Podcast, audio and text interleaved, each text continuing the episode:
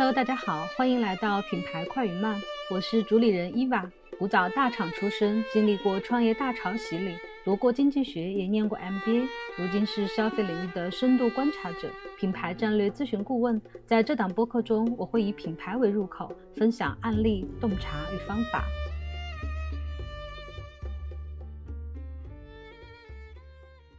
今天这一期邀请了我的一位朋友德明来跟大家聊聊，就是私域这个话题。其实我跟德明认识也蛮久了，但是好像对一直都没有就是就这个话题深入讨论过，所以今天也能借这个录播课的机会跟你好好的请教一下。就是确实就是私域这几年发展的特别快，尤其是。公域流量的时候就越来越枯竭的嘛。是。现在像这个阿里就提出来，就是要做这个存量这一块。对。包括这个其他相关的平台也是一样，所以现在很多品牌还是平台都在注重这个私域方向的就是研究和探索。说到私域，我首先想到的就是微商。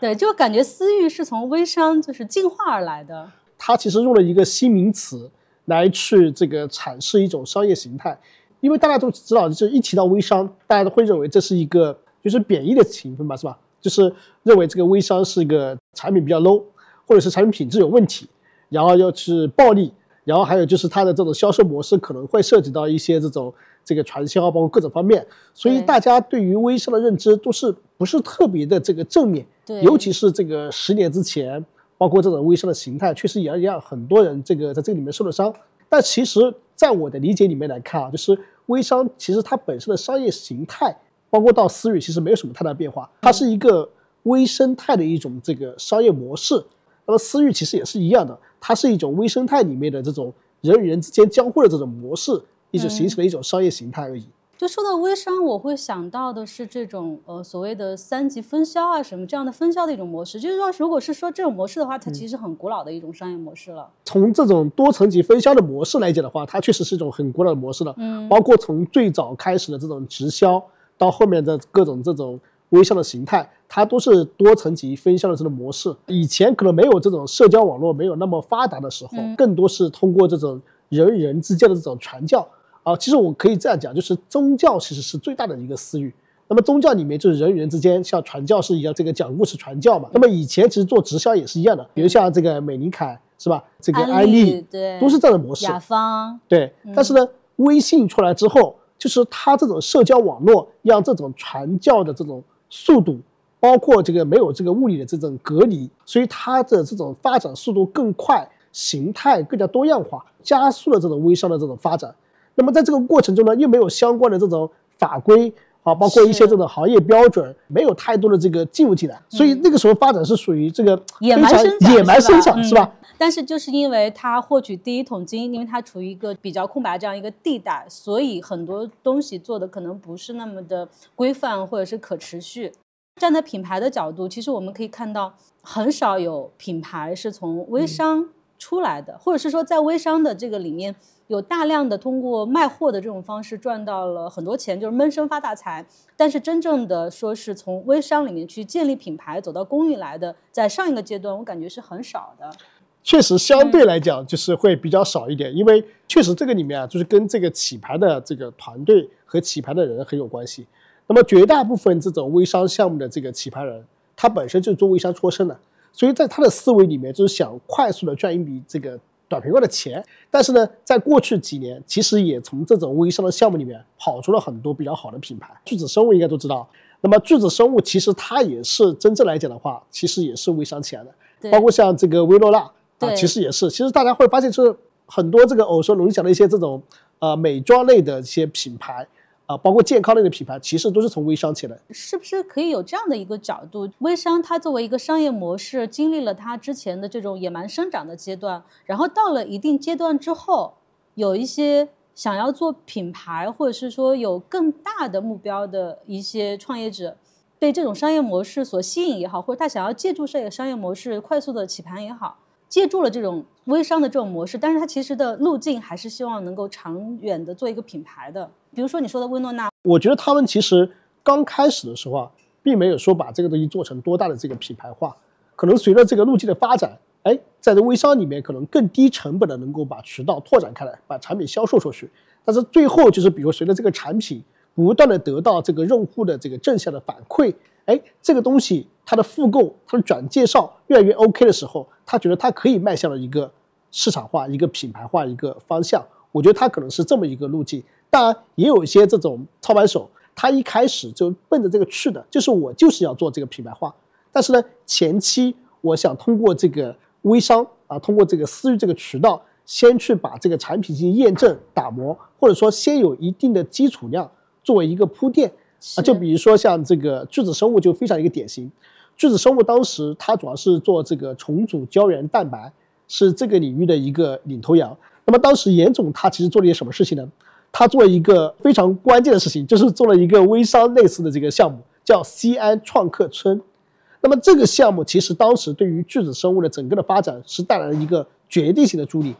因为当时它有一个品牌叫可丽金，这个可复美是在这个整形医院里面去做，可丽金主要是做这个私域这个板块，通过这个西安创客村以微商的形式快速的把这个品打出去推出去。啊，我看过他们的财报，大概呃，我记得有一年可丽金给他贡献的整个的交易额大概有九点六个几个亿。那这样说的话，我觉得薇诺娜也是同样的一种模式，这就是我先在私域里面跑起来，在私域里面得到了验证，有了我的基本盘，然后我的产品可能也获得了用户的认同。对。那么我把它放到公域里面，放到电商也好呀，放到直播也好呀，放到各种其他的这个渠道里面，就在做更大的规模的销售。是的，这里面让我想起还有一个案例，就是一个是那个有一个平台，就是专门做母婴的，叫私域电商平台，叫这个万物新选。嗯他以前应该是百度的一个副总裁出来创业的，做了一个项目。他以前叫这个棒棒糖社区，在百度贴吧里面。然后他这个平台目前呢，一年也能做单将近二十多个亿的这个规模啊。那么他有一个品牌叫这个 Happy Lock Lock，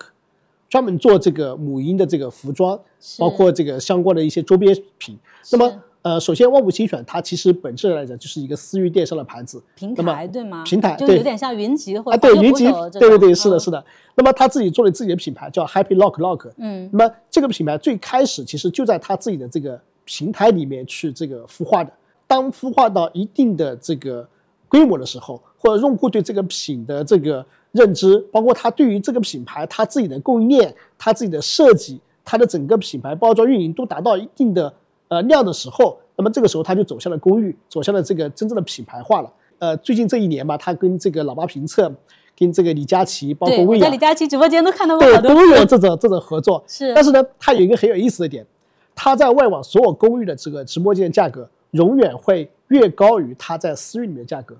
因为他要保护他的私域。那就说在这种情况下，他仍然是以私域为主的，仍然以私域为主。但是其实对于这个老板来讲的话，他其实是非常想把这个 Happy Log Log 这个品牌走向这个公寓，走向品牌化的。因为为什么？因为呃，大家都知道，是做这种平台，它其实始终面临着一定的风险。但是品牌一旦建立起来之后，这个是长期的价值。而且这个我完全同意。是的，是的。而且说白了，就是说，呃，现在如果说一个电商平台，你你去资本去上市去融资啊，其实挺难的。但是一个品牌的价值。其实非常大的，是的，就是你短期你也可以赚钱嘛，对吧？你长期你还有更长的这个品牌的价值。是的。那我觉得这个话题其实挺有意思的，因为我们原来看到的，我们说到微商比较大的盘子啊，可能最大的还是像云集或者是环球捕手这样的平台，就跟那种单品牌的这种微商比起来的话，好像这种平台是体量更大的，因为他们可以容纳就是更多的品类、更多的产品。但是后来好像发现这一类的平台。反而不如就是孵化的品牌这么有生命力，呃，有这样的现象，比如说，给大家举个案例，就有个品牌叫达令家，他之前就是孵化一个品牌叫小金豆，呃，前段时间我还跟他们老板有过一些交流啊，就是说，虽然说达令家这个平台因为当时这个各种的经营的一些问题啊，包括他们创始人觉得自己可能也觉得比较累了，所以后来就把这个平台放弃了，但他自己的品牌小金豆其实一直在做，包括。这个平台虽然结束之后，很多的用户，包括这个无论是他的代理还是他的用户啊，都是始终在不断的去问，哎，这个品哪里去购买，什么渠道可以购买啊？所以它这个品牌一直延续下去了。云集说实话是那个时候最早做私域电商的，是呃，也是应该是第一家私域电商上市的公司吧，在美国上市的公司。对，我觉得肖总其实对于这一块看得非常的清楚，他云集一直在做自己的这个自有的品牌。你看，从他的这个叫瘦瘦丸、素野。然后到后面，他今年推出一款那个健康油，老肖的这个战略就是通过他自己的这个私域板块，不断的在这个大健康领域里面去塑造自己的品牌。然后呢，最终把自己的品牌从他的这个私域走向他的这个公域，尤其像这个素颜，它的公域的销量也是非常大的。平台它的生命周期是短的，但是品牌的生命周期是长的。是的，呃，而且现在应该不太有这个平台再去起量的一个机会了。就相比于品牌的机会来说，是不是平台这个机会就比较少了，或者比较小了可能性？其实私域这个里面啊，是它的这个优势美妙的地方就在于这个地方，就是其实你只要你的模式。你的产品扎实，其实你还是可以去起一个项目。就是私域跟它的这种公域平台，比如说你现在想去做一个唯品会，做一个拼多多、京东、天猫，这基本是不可能的了，绝对没有什么太多的这种可能性在这个里面。除非你在一些模式上进行创新，但是你供应链就那么回事儿。但在私域里面，就是有一个非常有意思的点，只要你的这个产品模型，只要你的这个产品供应链。啊，这一块包括你的运营上是 OK 的，是有竞争力的。其实你随时可以去创造一些新的机会。就比如说，像应该是前年开始有一个平台叫远方好物，嗯，是这个远方老师，他以前是这个淘宝大学老师，他做了一个专门做有机健康的一个平台。当时很多人都不看好，但是他就专注于把他的有机健康的供应链做得很扎实。他还有一件事情做得非常牛逼，就是溯源。因为私域电商里面最核心有个环节。就是有个环节非常重要，就是产品的呈现力。什么意思？就是因为你在公域里面你是做广告或者请明星代言，但是在私域里面你不可能不太可能就请明星做广告做代言，是吧？那么怎么做呢？就是你要把整个产品的这个生产、研发各个环节呈现出来，给到这个 C 端用户，告诉他这个品非常的这个物美价廉。那么远方好物这一点做得非常好，所以在过去。这个三年的时间，远方好物的成长速度非常快。它去年应该做了将近十几个亿的规模。在它这个平台上面跑的这些产品也好，或者是说它是无品牌的，还是说是它自己的品牌，还是说是什么样的一个状况呢？呃，这个不同平台它的这个发展不一样。像远方好物这个平台，它的模式什么？就是做自己的贴牌，做自己的品牌，就远方好物的品牌。它其实未来就想了，就是远方好物上面所有的东西都是有机、安全消费的这么一种概念。如果有这样的平台的机会，我感觉是你讲的是偏就是细分的方向。比如原来云集它可能是一个大而全的一个平台，是的。但是你讲，比如说远方好物，或者是比如说单创。它其实就是一个在一个更细分的一个领域里面去做单创的模式，其实它也是去反向收购了这些，比如新西兰的品牌，然后在它的平台上里面去跑。单创也是这样的模式，就是它是切入到一个健康的领域，是，然后去收购国外的一些这种品牌，收购进来之后，然后当然它现在其实也在做一些自己的品牌，因为很多品牌，尤其是这个呃新西兰，包括其他一些品牌，其实都是在通过一种运作方式。国内公司在运作的吧？明白，对对，这个确实也是挺常见的。包括以前美妆也有很多的，其实把韩国的这些品牌通过这种方式操作，就是买了一个马甲。德明，那你觉得 OK，这是有品牌的机会的。那么你觉得什么样的产品适合于在私域跑出来，然后它能够有这个品牌的机会呢？哎，这是个好问题。嗯，因为最近确实有很多的一些这种品牌，包括一些这个圈子里面找我，他说他觉得是哎，在这个私域电商里面，什么样的这种。产品内幕切入进去还有机会，是啊，包括很多最近几年，因为这个呃很多这个外面这个大师啊都在说这个品牌要做私域嘛，所以很多品牌呢都被这个大师洗脑了，都回去说要做这个自己的，把自己所有的用户从这个这个淘宝啊，包括天猫，包括抖音加到自己的私域去运营。但其实会发现，其实很多品牌它不适合去做私域。那么什么样的品牌做私域？我觉得有几个点，第一个，它必须是有复购的，而且它的复购的这个消费的周期要越短越好。它每一个月能够有一次复购的机复购的机会在这个里面。第二个就是说它的这个客单价不要太低啊，就太低客单价的东西，其实在私域里面这价值点也不是特别高。然后第三个点就是说，呃，这个东西就是它最好就是使用之后它的反馈，就是它的表现反馈是比较明显的。比如说我用了这个这个美白的，那么它这个可能就是两周之后就会有一些美白的这个效果出来，这种是比较 OK 的。就是说它给用户呈现的这个反馈。最好是在一个月之内。这个跟我之前的印象真的很不一样哎。想到这个，我会觉得好像是很多就是暴利的产品，因为它可能涉及到多层的分销，所以它的毛利要足够的高。然后可能这一类产品很多时候都是会通过这个夸张的宣传，所以我感觉很多都是。没有一个很切实的需求，但是他通过这种宣传让你产生这样的一个需求，你购冲动购买了，然后之后可能不一定会有复购，这是我原来的一个印象啊，我不知道就是这个是有变化吗？呃，你理解的应该是属于你是从一个消费者的角色，对，就是呃，确实之前很多一些这种项目啊，他是这么做的，就是他为了追求这个高毛利，呃，他不太会去考虑这个这个项目的这个持续的这个复购的情况，所以这种呢，一般都是属于短平快的项目。啊，短平快项目就说白了就是我不太会去考虑你的这个长期情况，就是有点类似于割韭菜，割一波是一波，割一茬是一茬。但是我们刚刚聊到，就是如果说今天谁再想去切入到这个赛道里面去，就不应该是这种割韭菜的这种思维去做产品、做项目的，而应该是要追求更加长期的一种价值和真正的用户价值的角度去思考这个问题。那么刚刚刘源提到一个点，就是中间这个利润、这个暴利的这个这个逻辑，对大家都会认为这个微商好像是一个暴利。这个里面需要有很多的这个这层级的个层级分销是吧？嗯但其实这个东西是相对来讲的。其实我们知道，像这种美林卡，像这个珀莱雅、欧莱雅，其实他们本身这个里面的空间也是非常大的利润空间，只不过就是钱用在不同的地方。就比如像这个品牌，它可能更多把这个钱用在这个请明星代言和渠道管理，包括这个建立拓展的这个费用上对，。比如说营销这些对，，是的，嗯但无非就是微商私域这种形态，他把钱什么用在他这个分级的这个层级上，提成上对，他去做了这个品牌推广、传播、营销这个事情。本身来讲，它的定价逻辑差不多，那听起来好像是殊途同归嘛。其实是殊途同归，只不过什么意思呢？就是原先你可能这个东西是在管道上，在一个大的 IP 上、明星上，但是现在可能是分散成，比如说把钱分给了这个一万个代理去做这个事情，其实它的本质是一样的。那这样想的话，感觉对于一些小的，比如说是个人的一些小型创业来说的话，这是一个很好的模式啊。这么多的奶茶品牌或者茶饮品牌都开放加盟了，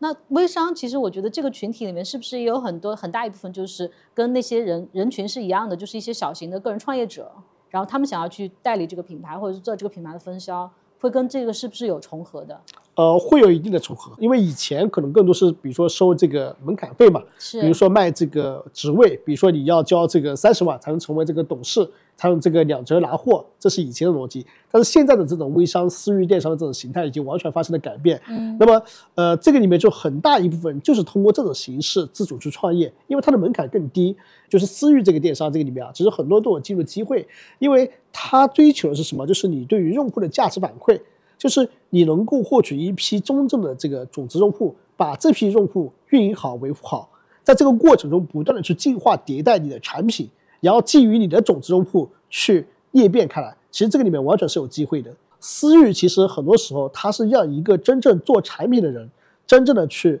把这个他所有前期的成本足够的降低，这个过程就是一个很寂寞的过程。很寂寞的过程。但是为什么我感觉他们起盘都很快呢？起盘很快，其实有一个很大的原因点，就是我们看最近几年起盘比较快的盘子，第一个是那个蜜桃星球，哦，我不知道刘源有听过这个盘子没有？没有。呃，这个盘子现在基本上一年也能做十几个亿了，在宁波是这个也是去年刚起的一个盘子。上个礼拜的时候，就是他们这个盘子的老板还过来到杭州来找我聊天，一起交流一下。他们四个这个女老板，四个合伙人，以前是做这个微商，啊、有个叫森米的这个盘子出来的。其实起盘快卖，其实这个里面有个核心点，除了产品之外，首先你的产品要好，第二个你的产品要有故事，能够在社群里面传教式的这个被传播啊，这是非常核心的点。第三个点就是什么？就是你得有足够的这个利润，产品就是故事和利润，这个是属于三大要素。但是呢，有这些要素之外，其实你的这个起盘的流量很关键。私域里面是非常讲究这种势能的，就是你一开始起盘的时候，你的势能啊，最核心代理就是赚钱嘛。是比如说你这个项目啪一下起来，一个月之内啊，就是每一天都会出现这个日赚一千、日赚一万，甚至这个月收入过十万啊，过二十万、过三十万这种标杆案例出来之后，你整个势能在这个行业里面就传播出去了。这个势能怎么搭建？就必须有一波团队长跟你一起来起盘。说白了，你起盘的时候，比如说有五个团队长，这五个团队长呢，每个人下面可能都有这个一千个代理，有五千个代理跟着一起来做这个项目。当然，这个核心点就是五千个代理，他的这个之前卖的这个货和他服务的这个用户的画像必须跟你是匹配的，这个环节非常非常关键。这五千个代理跟你的品牌用户一定是要画像明确的，否则的话你起盘也很难。那我之前听到他们的很多说法啊，就是它是一个微商的盘子，他现在做这个品或者是做这个品牌，然后做一段时间之后，可能就生命周期到头了之后，他就借助他原来的这个团队，这些就像你说的这个团队长，然后还有他下面掌握的这些分销商，他就快速的在引进一个新的品牌，然后就不停的这样子。现在是不是比较少了？这种割韭菜的模式，基本上在现在很难持续下去了。嗯啊，因为说实话，这个韭菜也不是那么一茬一茬又一茬，呃，还是比较比较那个的。但是这个里面有一个点，就是说，像以前这种收割的模式啊，他们在产品力上确实缺乏考虑。就是创始人很多时候是借了一个品牌，借了一个故事，快速的把这个盘子起来之后呢，他其实没有太多的这个时间精力去思考它的产品线如何去迭代进化。这一点其实是很多人不会去做的事情，但是这个往往是你这个盘子这个项目就是能否持续发展下去最核心原因。那我还有一个问题啊，德明，思域就像是一个圈子，圈子外面的一个人，你想要说是我做一个品牌，借助这个圈子去起来，很难去进入到这个圈子里面，或者说你没有这个资源，你就没办法借助这个能量去起来。我起了一个新的品牌，那我原来不是这个圈子里的，或者我没有掌握这个资源，那我怎么样才能够去做这个事儿呢？是不是就没有机会？不能说没有机会啊。首先，第一个就是，呃，因为这个圈子确实就是这些团队长，包括这些大的这个这个带头的一些人，其实他本身来讲就是在公寓的。什么意思？就是你今天在这个视频号、呃抖音、在微博上，其实你都能搜得到这些人。比如说你微博里说一个，比如说这个美妆代理这个词，或者说创业。啊，其实你会收到一些这种创业的一些这种，呃，博主，因为现在大家都知道流量很珍贵嘛，是，所以现在很多的这个代理做得好的一些这种微商或私域从业者，他们在获取流量的这个渠道方式上已经发生了很大改变，他们都会去这个小红书、去微博、去抖音去引流，所以他们就在那里，你只要是找，肯定找得到。关键是你找到之后，你怎么样跟他去，只要他对你感兴趣，这个里面是一个很大的这个核心点，你得。说的直接点，你得了解他们。包括其实，呃，我在这个这几年的过程中，其实全国基本上很多这种优秀的大团队长，基本上跟我都有联系。在过程，他们也会问我，哎，你是怎么跟他们建立的？其实你要想，他们想得到什么东西，他们目前面临什么问题，利他很关键。就是你做这个项目，我们很多时候都在想，就是我想通过他来起盘一个项目，但是我们很多时候要思考，就是我们这个项目能给他带来什么？比如说，给他带来收益的增长，还是给他这个带来这个团队规模的这个，让他更好的招代理，让他团队规模的增长。其实这里要思考的清楚一点。但我有时候会觉得，可能是我的刻板印象，就是感觉这个圈子里面他们会有非常浮夸的语言，或者是一些非常浮夸的表现啊。是的，你因为刘你知道我是一个偏理性的人，但是其实这个圈子里面确实是这样子的。比如说，呃。就是前几年不是很流行嘛，玛莎拉蒂赛车是吧？买个横幅，恭喜什么什么上提车，之前 这个这个搞笑的一些事情都有出来。是，但其实这就是这个赛道这个行业的一些乐趣。他们虽然说这个啊，不能说很浮夸吧，就是说在有一些个别表现力上，确实这个张力比较大，夸张的方式。因为他需要这个东西。为什么？因为刚刚前面讲的，比如说有些品牌请这个张柏芝或者请这个谁来代言，他没有，但是他需要把这个声音发出去。吸引更多的人的注意力，是吧？那么这个时候去干嘛呢？他必须通过这种夸张性质的东西，这种造富的东西，造富的，嗯，这种梦想，梦想去吸引到别人的这个关注。所以这个里面是呃设置的必然的形态，但是这个里面其实也很正常。呃，就是我们别看这件事情是是好像是很夸张，但是确实是真的。包括我很多时候出差去一些城市，他们基本上都是，哎呀，直接把那个车停在那个，然后说，哎呀，德明你过来，这个你到这边来玩，到长沙来玩，这个车子你自己开，因为也跟他们关系比较好。但是我们要知道，他们这种浮夸的背后，他们所付出的东西是我们常人所难难以想象的。他没有周末，他每天可能就睡四五个小时，不断的投入到这个建代理，然后这个讲产品，然后做一些这种社群，包括推品的一些规划，甚至有很多素材需要自己做。包括这个服装的素材，包括美妆的素材，包括他们自己要飞到这个产地去工厂去溯源，他们要做很多的事情啊，并不像之前像割韭菜一样很浮夸的，比如说搞一下然后开始割割人头，那个时代已经过去了。其实是它的商业模式的一部分，它必须要通过这种方式去吸引眼球。对，这其实跟你在公寓，比如说你通过广告，你通过那种很夸张的广告，或者是说你在小红书、抖音，你通过那种。非常非常夸张的那种虚张声势的方式来做广告，其实同样的逻辑，其实本质是一样的。对，本质是一样的。只不过它在私域里面可能这个幅度会更大，对，因为它不受限嘛。对，因为广告毕竟受到广告法的限制，是吧？私域里面不受到这个相关的法规的限制，所以它的这种宣传造势会更加的这个 crazy 一点。像这种团队长和他的这些代理们，他们代理一个品牌，还是说是他们是代理很多品牌？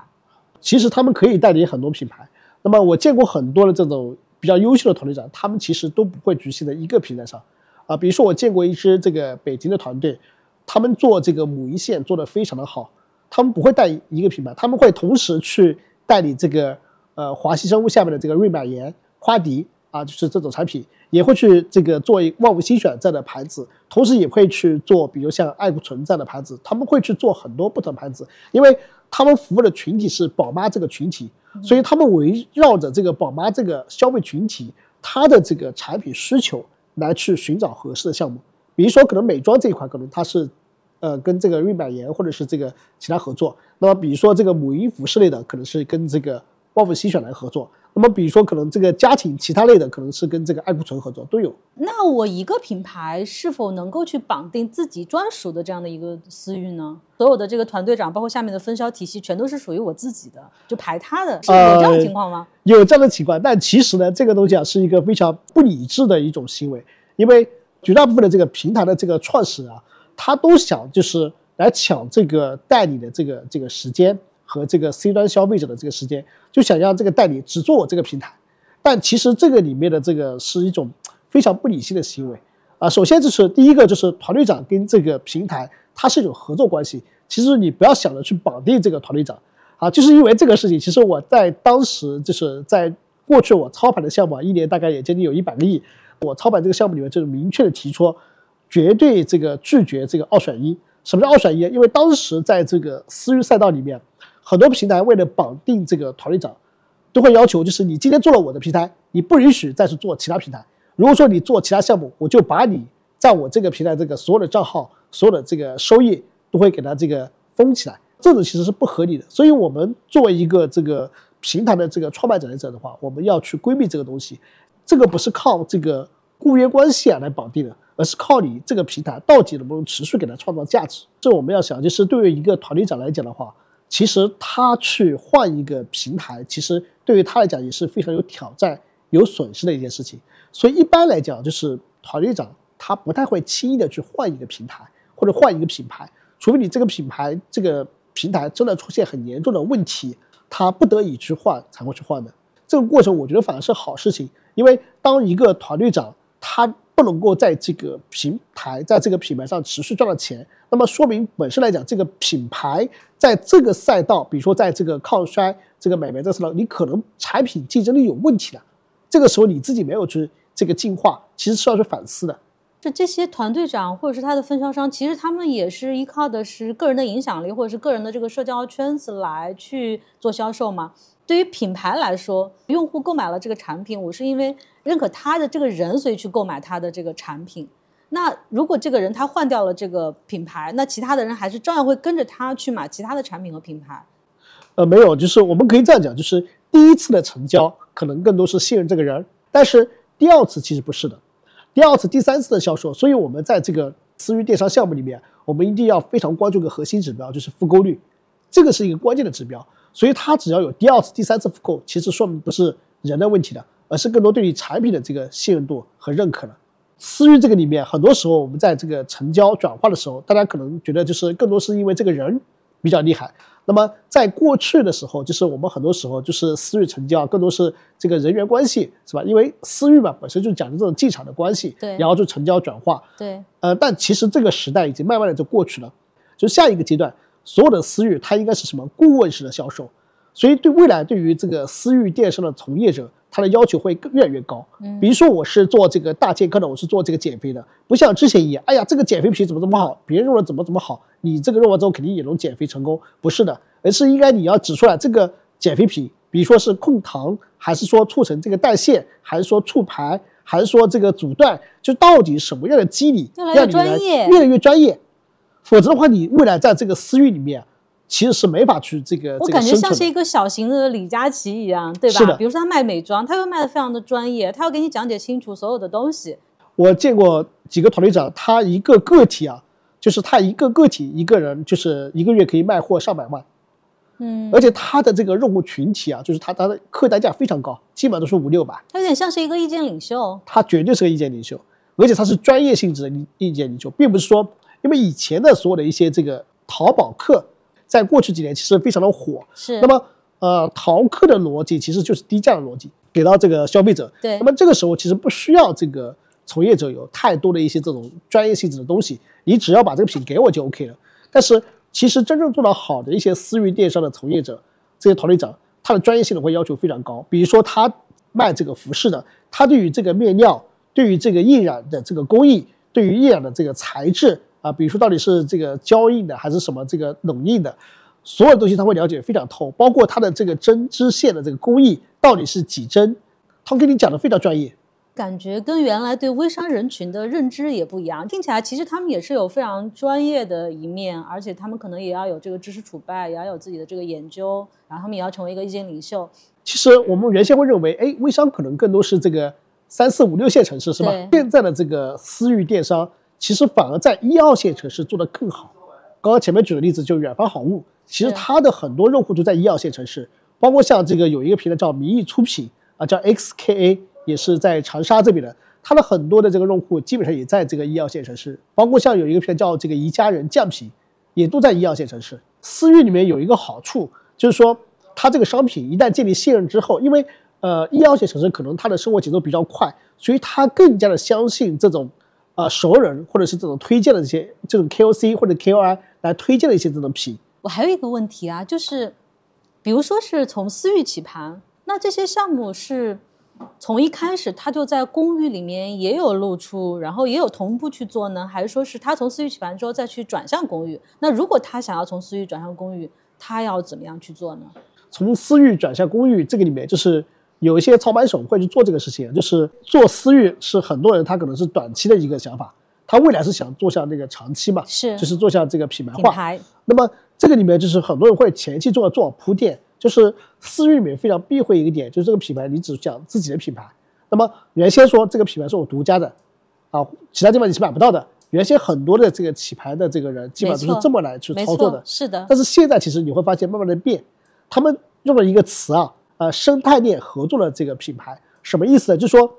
他把这个品牌就是以另外一家公司来做啊，一家品牌公司，然后这是一个自己的这个盘子所在的一家经营公司，然后呢，这个品牌公司这个这个所这个品牌，它不单单是跟这个自己的这个平台合作，同时还跟公寓在这些合作。那么呢，他会做一个事情，就是公寓呢刚开始的时候在做一些这个这个价格的锚定和这个品牌的锚定。比如说我要上这个李佳琦的直播间，很多时候他不是为了说在李佳琦直播间里面去销售多少的 GMV，他只是说跟大家讲，你看我这个品在李佳琦的这个直播间都能够销售，是吧？说明是一个大牌，说明是一个品质，包括各方面都是能够得到这个李佳琦的这个这个供应链团队这个验验过、验证过的，是吧？包括像老妈瓶子也是一样。那么这个时候他在反哺去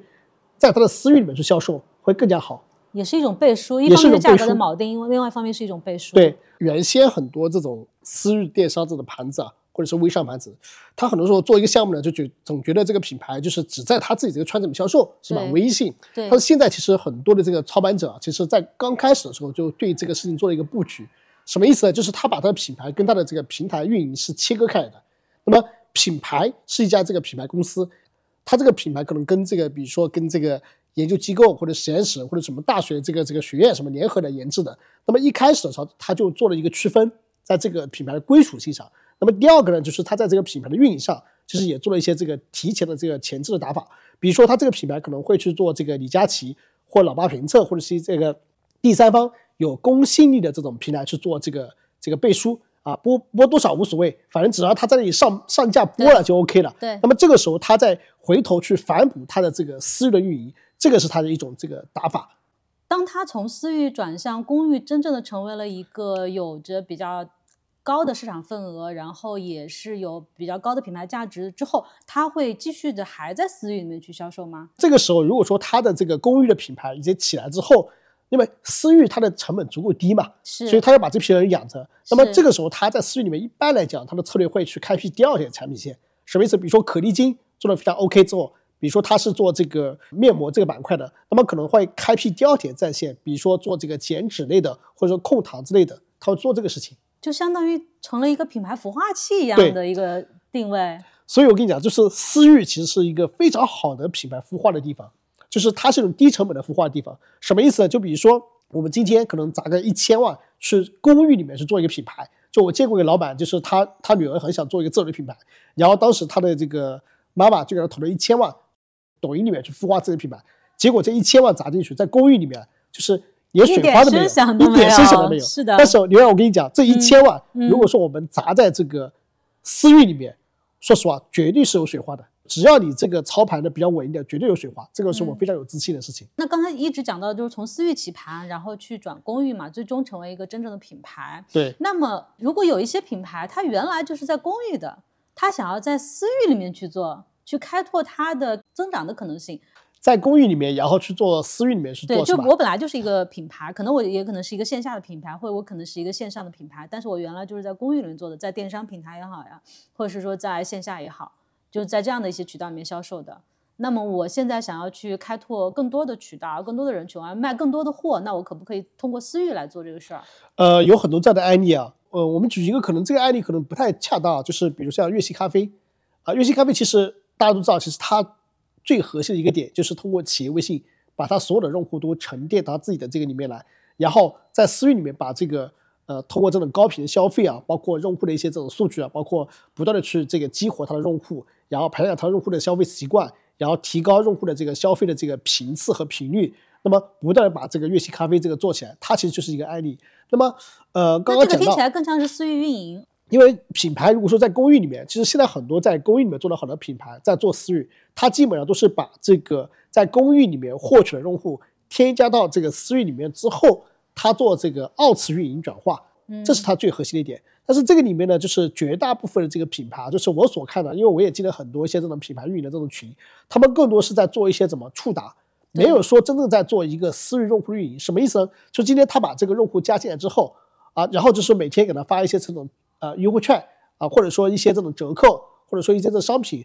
他没有在这个私域的这个用户里面去培养他的一种品牌认知，或者说让他更多深度的参与进来这个事情。没有做这个事情，其实说现在很多一些品牌啊，就是被一些这个这个外面所谓的一些大师啊，这个忽悠你一定要做私域是吧？但是做了很多一些这个没有意义的事情，招了这个私域运营团队，然后呢，通过各种方式买这个企业微信的这个第三方工具，把用户沉淀过来，通过比如说这种礼品卡，或者说这个这个什么售后的这种券，加到这个私域里面来。但是加到私域之后呢，它就是批量化的非常机械的运营。其实这是一个很大的悲哀。就是按照我们的理解的话，它应该通过私域的运营来让用户能够去转介绍，是吧？然后产生裂变，然后能够产生更多的复购等等。那这些目标，感觉他们现在通过这些工具好像没有达成这样的一个目标。没有，我自己也都经常被加进去，然后拉我进群或者怎么样。那其实也不会去看这种群啊。私域里面其实最核心的指标就是复购，它有了复购之后。才有可能有转介绍，因为它复购基本上我们就是我给自己的这个运营团队啊定了一个关键指标，就是你这个呃超级用户的这个数据占比多少。那么什么叫超级用户？其实我们不是说像以前一样，比如说他是非常的这个忠诚的粉丝或怎么样狂热粉丝叫超级用户，不是。其实对于现在来讲啊，就是一个用户才一个月之内，他如果说能够第二次购买你的这个商品。或者是第二次到你这个平台上来买东西，就是超级用户了。怎么样能够把这个超级用户真正按照这种私域的方式把它经营起来、动员起来，让它真正的能够？那这个里面肯定要很很多利益啊。但是这个品牌可能在做私域运营的时候，并没有去设计这个利益的分成或者是这个体系嘛。私域它有两种形态，第一种就是直接 to C 的模式。就是我直接把这个消费者沉淀到我自己的企业微信或者个人微信来运营，这是 to C 的模式。对。第二种思维的模式是 to B to C 的模式。对。通过分销的模式。没错。那么目前来讲，很多的这种品牌，它更多是前者，就是直接把它的 C 从公寓里面沉淀到他自己的这个企业微信，然后去做这个运营。那么这个时候，其实它没有这个这个分销这个概念。那我就想问这个问题：为什么这些品牌它不可以去借助分销的模式去重新创造新的增量呢？它可以去做这个事情，但是他们没有去做。其实现在，其实我们可以反向去看那个，就华西生物下面玉满盐和这个夸迪，是玉满盐和夸迪同时在公寓里面它是有销售的嘛？是它在直播间有销售，是。但是我们不可忽视的一个点啊，就是玉满盐跟夸迪这两个品牌在私域里面它的销量也是非常大的。每一年在订货季的时候，就是我其中有认识一个团队长，他一次性卖这个瑞满盐，就一周可以卖三千多万。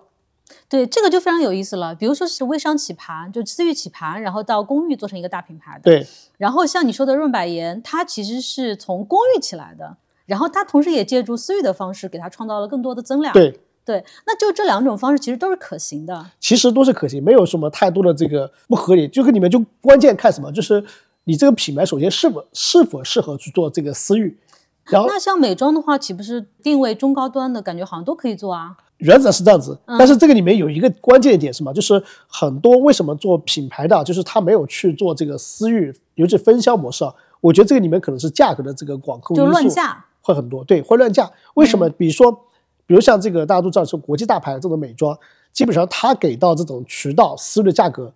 这个点是非常低的，是基本上在六八个点之内。啊他们肯定是不能走这种渠道的。但是，一旦发到这种渠道之外，它的价格可能马上就乱掉了。为什么？比如说，他给很多代理可能是这个这个三折或者五折这个这个供货，那么这个时候它的这个价格体系必然会乱掉的。所以国货可能相对来说就更灵活，更有这个空间。是的，但是还有一个问题啊，就是是不是会对品牌形象也有可能会造成损害？比如说微商如果通过这种非常夸张的宣传，或者是通过一些就是吸引眼球的一种方式，是不是品牌方也会担心对品牌形象有所损害？嗯，这个不可否认会有一定影响。所以这也可能是其中的一个，就是已经建立品牌的，他没有大规模的去做这个事儿的一个因素。呃，我觉得这个因素嗯很有可能会是这样子。对那，我们是不是也可以讲一些术的层面？就是可以的。我要怎么样起来是吧？假设说我现在想要做一个保健品，那我要怎么样去做呢？这个话题非常有意思啊，嗯因为这个我从原先的项目就是提了之后出来之后啊，确实很多人过来找我，就是想这个一起来起个盘是吧？一起来做个项目，对因为大家都而且很多可能都是品牌是吧？对对对对对，是的，嗯是的，也有很多人找过我，对，然后很多都好奇，就是我做好一个项目，起好一个盘，我有哪些因素要注意点？其实这个里面有几个点要注意，就是第一个，你的产品真的一定要选好，你的产品要选，因为你的产品背后就代表了你切入什么样的这个群体，以及这个故事怎么讲，这个是非常核心的点。然后第二个点什么？就是说这个故事很重要，就是这个产品一定要会讲故事，对，这故事指的是什么呢？容易传播的故事。对，容易传播的故事，这个是非常关键的一点。可能是这个研发团队，可能是这个产品本身，可能比如说你这个里面有一种这个成分是目前刚获得诺贝尔这个奖的，或怎么样，就是就是一个概念的东西有个概念性的东西，嗯，就让人家一听就上头，就入脑，这个很关键。那可能还是要很高大上是吧？这对种概念。是的，然后第二个就是它的功效性要非常强，对，这些都是核心点，包括它的这个这个我们前面讲的这个分润的空间呢，不是说肯定是非常关键一个点。那一般这个倍率要做到多少？呃，一般这个里面有一些行业秘密在这个里面，但是我跟你讲，就是一般保健品和这个美妆一般是这个十倍的定价逻辑，什么意思呢？就是百分之九十的毛利。这个我刚刚讲的这个十倍的定价逻辑啊，其实在公寓里面也是一样的。比如说今天我们讲这个，比如说欧莱雅，它其实它的它可能更不止十倍，可能因为它可能更高。为什么？这是当然，这个是定价层面的这个东西啊。当然，它前期可能涉及到这个产品的研发投入成本，包括它的这个广告渠道费用这一块。其实刚刚前面讲的那个逻辑是一样的，只不过就是因为为什么它需要保证这个百分之九十的毛利的，其实并不代表这个品牌方很多时候都赚钱，是他把绝大部分的钱都给了这个渠道方，都给了这些代理，让这些代理有自己的这个足够的动力。比如说，这个可能他百分之九十的毛利啊，可能他自己可能就留百分之这个十到百分之十五左右，那么绝大部分的钱都给留给了这个下面的这个代理。比如说一级卖货的人，他的佣金可能就有百分之四十、百分之五十。那么上面比如说那个团队管理这一块，包括各方面，他可能就分掉百分之三十到百分之这个四十，大概是这么一个逻辑在这个里面。那如果这样想的话，好像在一些竞争特别激烈的一些品类里面，你就很难做这个事儿。嗯，确实，比如说在淘系、服装，你其实已经把这个倍率打得很低了，你就很难说是在私域里面去起一个服装的品牌。这跟品类是不是有很大的关系？品类会有一定关系，但其实这个里面就是还是靠品质的东西啊。就是呃，你刚刚讲的这个服装，让我想起了一个酱品，就是宜家人这个案例。宜家人这个案例，其实它的服装它的毛利非常高啊，当然它没有十倍的啊，服装它不太会有十倍的这个定价逻辑。服装的一般的这个毛利啊，它基本上会在做的好一点，就是这种白牌的，它一般是百分之六七十。对，大概是这么一种三倍嘛，对对，三倍。嗯因为它像酱品质的模式，它是集采的模式，他自己买面料，比如说他今天这个看好，比如说冬天保暖内衣是一个大爆款，他可能一次性在集中式采购面料，然后集中式去做，他把成本控制很低，啊，这是它能够把这个毛利做到这个百分之六七十。那也是这种呃超级单品，就是大单品的这种模式，而且相对来说比较标品。对如果你做那种时尚类的，可能就不行。呃、不行，因为这个里面的风险太大了，对库存的风险就很大。库存风险太大了。是是的，还是标品的这种逻辑。在私域里面，其实更多是做标品，呃这一点其实我觉得挺有意思，是更多是往这个标品的逻辑去做。呃，我们讲了产品，然后讲了定价，然后还有什么？就是体系呢，或者是什么？呃，如果说我们可以讲一下运营策略啊，就是嗯这个是过去几年时间我沉淀的一个一个，我经常跟内部分享的一个课程，就是其实要做好一个盘子，有一个点非常关键啊，就我以前总结八个字，就势能、流量、策略、商品。哦，就是势能什么关键？就是当你起一个微商盘的时候，起一个私域电商盘的时候，你的这种势能的打造是非常关键的。那么势能的背后一定要出现标杆，所以你所有的这个运营的策略，包括你今天比如说有个运营团队，你这一周里面所有的运营策略、所有的运营的指标，可能就围绕着这一周里面我要哪一天出现一个摸高峰，比如单日的销售额要破一百万，或者出现这个当天出现这个日赚一千的案例要出现几个，日赚一万的案例要出现几个。围绕这个案例的背后，你要做什么动作？比如说要选择这个爆品，比如说提前预热、提前种草、提前收单，包括这个品，比如说我怎么样去宣传这个品。持这个人吗？扶持这个代理商不是说扶持某某一个具体的人，而是说围绕这个东西，首先你要把这批人选出来，但不是单点去扶持他，而是围绕他去做你整个策略的这个这个落地的这个执行。比如说下一周，我觉得可能是这个这个防风裤啊，就是因为天气马上降温了嘛，那么防风裤是一个非常核心的大爆款。那么围绕它，比如说，哎，目前市面上对标的品牌，它的价格、它的品牌定位、它的成分是什么样子的，这些你都要了解清楚。所以在私域里面，我们前面刚刚讲忘记讲一个东西，就是产品，产品一定要有对标品，这个非常关键。在私域里面，其实有一个概念非常好，叫平替。什么时候叫平替，是吧？那么这个对标品，比如说现在这个这段时间不是非常流行这个心脑血管嘛？因为我们这个敬爱的这个李总理是吧？心脑血管目前，比如说它最核心可能是这个辅酶 Q 十，对那么这个里面对标的这个心脑血管最好的品到底是什么？它的这个成分什么样子的？它的价格是什么样子的？它目前的这个销售渠道怎么样子的？对标它，然后来定我们自己的这个产品的所有的这些策略，然后再加上其他的背书，包括有一些盘子，就是我们在做交流的时候啊，就是他们会找我咨询，哎，我应该怎么去选品，怎么去定位？我会反向的提问一个问题，就是你这个品今天的对标品是谁？是欧莱雅的哪一款品？比如说你今天这个抗衰，你到底对标的是什么成分？你是打这个虾青素的概念，还是打这个麦角硫因的概念？你到底是抗炎还是控糖？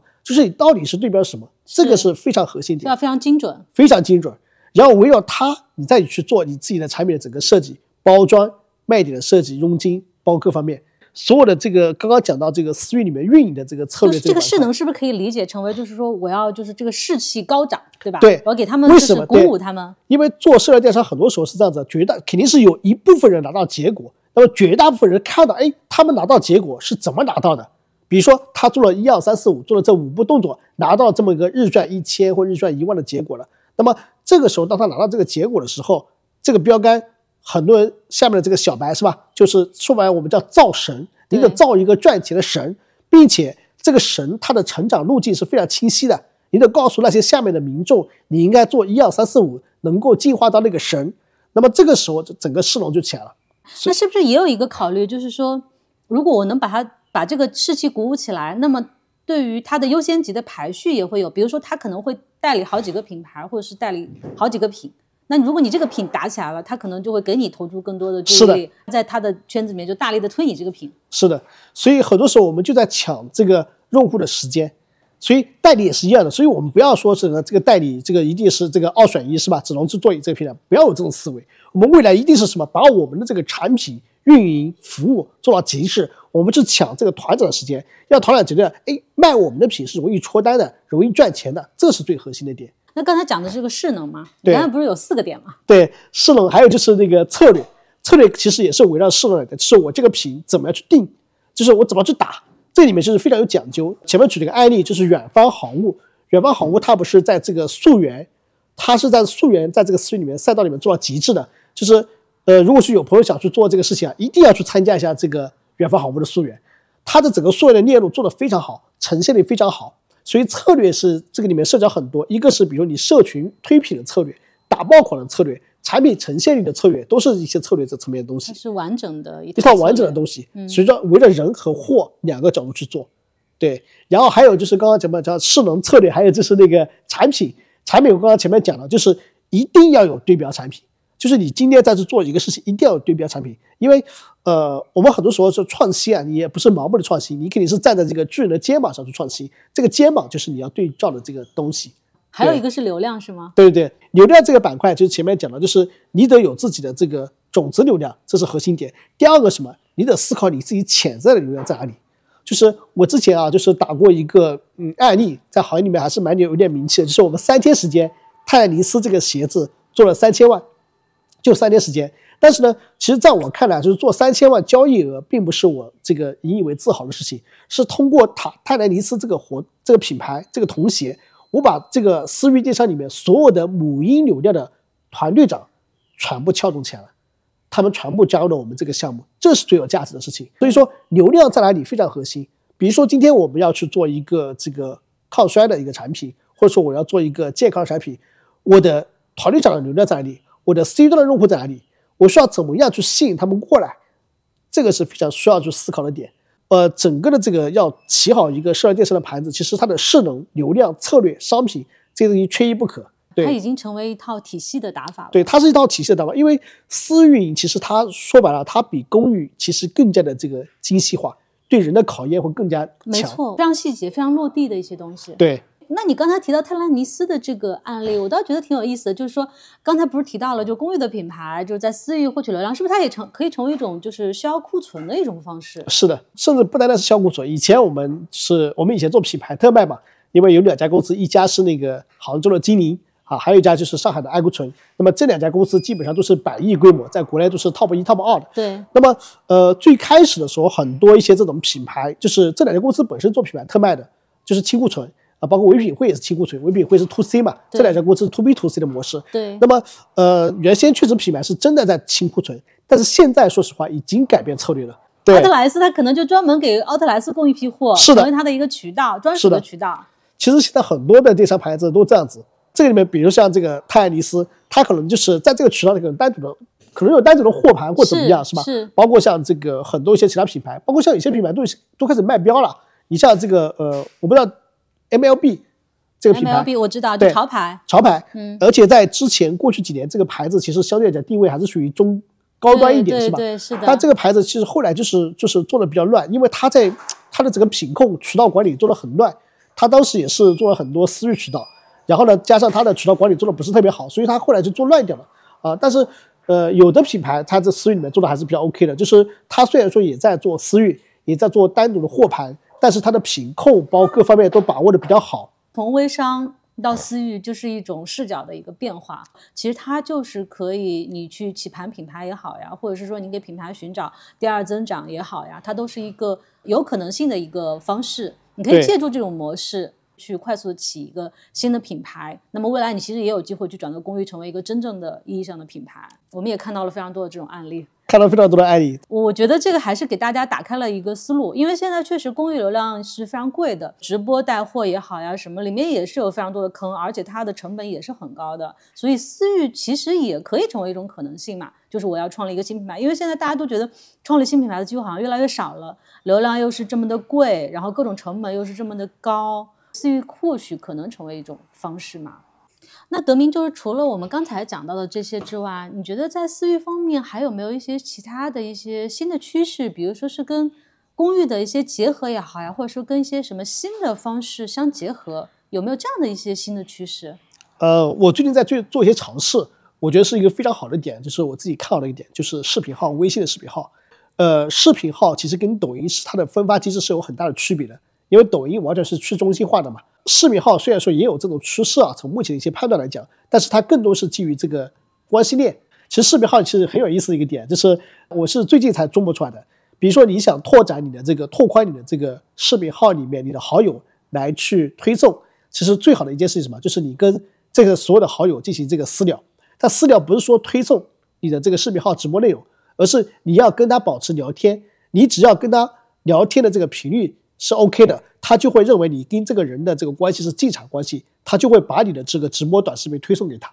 这是一个非常有意思的点，是我自己最近这个测出来的一个点。那么视频号其实可以帮助你去把你的私域进行放大，所以现在我非常建议啊，就是很多的一些这种私域的这个从业者，尤其是一些核心的 KY，一定要去尝试去做你的这个视频号，这个里面绝对有机会，因为你有自己的私域，比如说你有一千个这个你自己的私域用户，那么基于这一千个私域用户，你去做你的视频号，是可能是什么？可能这个里面是放大放倍数的放大。你可以这样理解，就是比如说我现在这些我是一个团队长，是吧？那我服务一千个 C，那么我在一千个 C 里面，如果说我把视频号做起来，我要一千个 C 是我的这个视频号，那么一千个 C，这一千个 C 每一个 C 背后是不是又可以辐射他的这个朋友圈朋友关系？对，那么视频号可以帮你做到这一点，因为它是基于进场关系来推送推送这个相关一些东西的。而且视频号里面，我觉得有两个点，就是除了刚刚这个点，还要去做那个开箱视频，因为呃，我们讲就是以前在社群里面，你所要呈现一个商品是这个这个图片跟短视频的形式嘛，那么视频号开箱视频，它可以把整个的这个更加场景化、更加丰满化。那么其实这也是个非常有意思的点，所以我觉得是核心的 KY 啊，包括我目前也在跟一些这个团队仔在做交流，就是一定要去尝试做这个视频号和做这个开箱视频，这两个点是非常有价值的。前者可以帮助你把你基于你原先的私域进行倍数级的这个扩大，后者可以让你这个产品更加好的这种呈现方式呈现给你的这个这个 C 端。没错，视频是更加丰富的，是的对它所涵盖的信息也是更多的。是的，那我最后还替我们的一个群里的一个朋友问，他就说他这个品啊，在私域里面好像是做不动了，就是有什么办法呢？因为他也没有说是想要去转向公寓或者是怎么样，他就是说他这个私域做不动了，这个有没有什么建议？嗯，这个我觉得可能要具体拿出来分析啊，因为哦它卖不动的原因是什么？比如说是因为它的这个定价策略问题，是因为它产品供应商的问题，还是说因为它的这个团队啊，它的流量枯竭的问题？一般卖不动可能就这么几个问题。嗯第一个问题就是团队长觉得他卖来卖去就是卖给他那些用户，是吧？那么他已经没有其他流量了，所以他卖不动了，这是其中一种情况。第二种是什么？就是呃 C 端用户他有更好的选择，所以你卖不动了。第三个就是说你的这商品本身价格可能包括各方面有些问题，所以卖不动了。所以这个里面到底是哪个环节？我见过很多盘子啊，更多的环节是在这个它的代理无法去拓展更好更多的代理，或者说无法去拓展更多的顾客带来的这个这个问题。那么如果说是这个流量的问题，那么应该用流量的问题去解决；如果说是商品层面的问题，应该是商品层面去解决。可以，啊好的，我们今谢谢谢谢德明，今天真的是学习了好多，而且这期真的是超级干货的一期，就所有人必须要听这一期。OK，谢谢谢谢 刘远。谢谢。这期聊完之后，我在整理的过程中发现遗漏了一个非常重要的一个话题，就是品牌力。从私域起盘的这些品牌，它其实所依靠的都是品的逻辑，就是只有品没有牌。那么，当这些所谓的品牌从私域起盘走向公域之后，面临的主要有两个很大的挑战。第一个就是在公域面对大众的时候，其实这些品牌还相当于是一个白牌，一个全新的品牌，因为原来它主要是在私域的这个圈子里面去把货给卖起来的。呃，那么大众呢，对于私域起盘，其实也就是所谓的微商品牌，都还是存在着负面影响的。那么这些品牌，他们一般来说都需要把原来的微商起盘或者私域起盘的这一套进行切割。就举薇诺娜为例，其实现在我们可能很多人，可以说绝大部分人可能都不知道薇诺娜曾经的微商的这样的一个过程。包括之前德明提到的，就在一开始在顶层上就已经把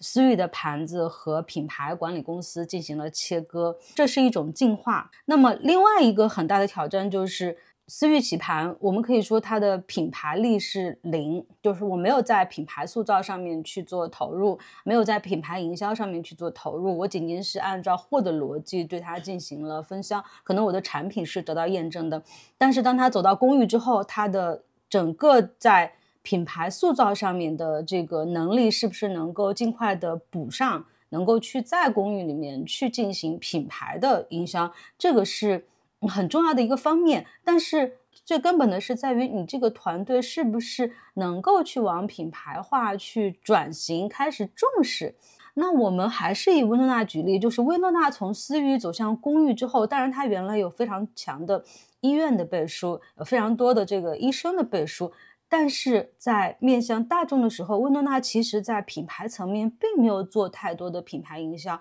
就像是突然冒出来的一个品牌，然后突然就有了这么大的一个体量，然后又快速的上市了。但是它在大众的印象中，它其实是一个没有历史、也没有故事、也没有很强的这个品牌概念的一个所谓的品牌。今年双十一。数据出来之后，薇诺娜掉的是很厉害的，这个是可以直观看到的一个数据。而且因为薇诺娜原来它就是走的是品的逻辑，去做一个品牌的时候，它一定要有它的品牌的核心，要有品牌的聚焦。开新品的时候，它需要按照它的品牌逻辑再去向前去推进的时候，就会发现。薇诺娜她迷失了，她不知道她接下来要做什么样的产品，她没有去提炼出她的品牌核心，这也是从私域起盘的这些品牌可能会面临的一个非常典型的一个问题，就是品牌力的缺失和未来的品牌塑造。关于薇诺娜，我们后面有机会可以再详细的去分析薇诺娜的一个发展路径以及它的未来，它面临的风险和挑战。